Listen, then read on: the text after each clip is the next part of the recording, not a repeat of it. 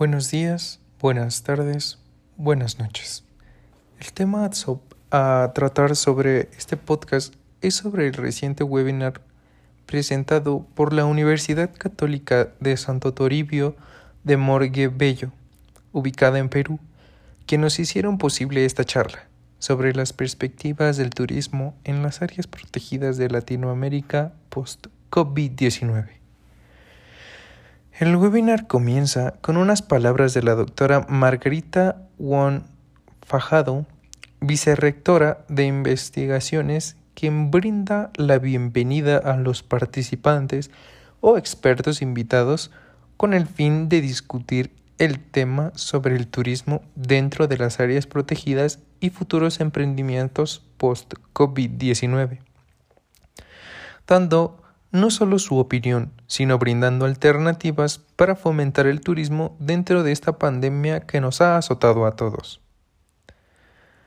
Es así como se nos presenta a los cuatro participantes y expertos en temas relacionados al turismo, donde tenemos de primera instancia a Juan Carlos Hitton, licenciado en biología, especialista en gestión y manejo de áreas protegidas, quien, a su vez, cuenta con 20 años de experiencia al servicio de la conservación y desarrollo sostenible en Perú. Por otro lado, tenemos a Carolina González, quien es representante de Colombia y cuenta con una licenciatura en psicología con maestría en política social y consultora de diseño y ejecución de políticas, planes y proyectos de turismo sustentable. Seguimos con Esteban Piedra, quien representa a México, quien es a su vez licenciado en Administración de Empresas Turísticas y cuenta con más de 10 años de experiencia enfocado en la planeación y ordenamiento de áreas naturales protegidas. Por último, pero no menos importante, tenemos a Sebastián Sierra, representante de Ecuador, ingeniero hotelero de profesión, contando con 15 años de experiencia tanto en el sector público como privado. Una vez presentado los panelistas, se procedió a dar una breve introducción sobre los efectos que ha tenido el COVID-19 dentro y fuera del turismo y cómo ha afectado y paralizado muchas fuentes de ingresos, no solo de un país, sino de todo el mundo. El turismo es uno de los sectores que se ha visto más afectados desde que inició el confinamiento, debido a que la pandemia imposibilita el salir de casa, por lo que el índice de turistas nacionales e internacionales decayeron considerablemente.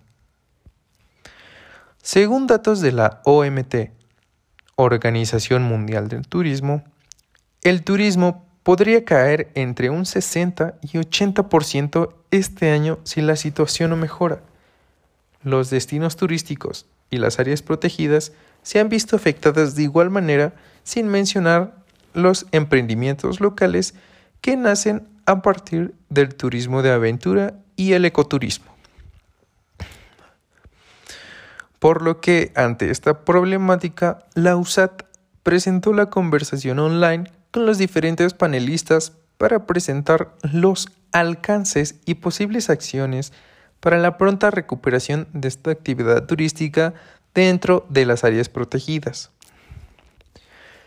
El primer tema a tratar fue identificar cuáles son los efectos del COVID-19 en la actividad turística de las áreas naturales protegidas donde se llegó a la conclusión que no solo existe un impacto negativo dentro de las áreas protegidas, sino que la poca o nula presencia de turistas dentro de estos espacios abiertos posibilitó el crecimiento de la biodiversidad en estos ecosistemas. Obviamente, las comunidades que únicamente subsisten gracias al turismo sí se ven muy afectados es verdad que aunque no se tengan datos cuantitativos, debido a que estos solo se sabrán una vez terminada la pandemia, la información recaudada por medio de guardabosques hace posible la siguiente interrogante. ¿qué acciones se deben realizar para reactivar el turismo dentro de las áreas protegidas a corto y mediano plazo? Los expertos mencionan que ante esta problemática, una de las principales cosas que se deben tomar en cuenta para reactivar el turismo es identificar la situación en la que se encuentra el país, región y área protegida a la que se pertenece. Posteriormente, generar confianza y bioseguridad entre los turistas. Pero, ¿cómo logramos esto? Acatando y cumpliendo los protocolos de sanidad establecidos por todos y cada uno de los gobiernos de, los países. Posteriormente, garantizar la seguridad de todos, no solo del personal que trabaja dentro de las áreas protegidas, sino de los turistas y de las comunidades indígenas y campesinos que radican dentro del lugar. Replanteando también los modelos de gestión y manejo de turismo, como lo son las capacidades de carga, teniendo siempre en mente los tres puntos clave de seguridad e higiene, los cuales van desde el distanciamiento social, la desinfección de equipo hasta el uso de mascarillas y equipo. El uso de plataformas online también tomará o formará una mayor importancia amén de años posteriores. Las reservas de un hospedaje y transporte tomarán esta alternativa evitando así el contacto con más personas. En el aspecto de sanitización, es importante recalcar que se deberá capacitar al personal involucrado en esto del modo correcto de aseo en los productos dentro de los hoteles y restaurantes para evitar que de este modo haya más contagios.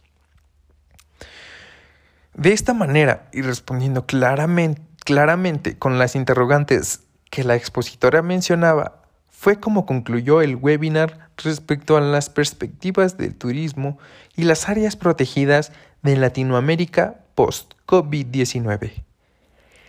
Agradezco enormemente el haberme obsequiado minutos de su tiempo para expresarle y explicarle uno de los webinars más interesantes del 2019 relacionados al turismo. Yo me despido, soy Juan Manuel Torres Tacada y reitero, muchas gracias.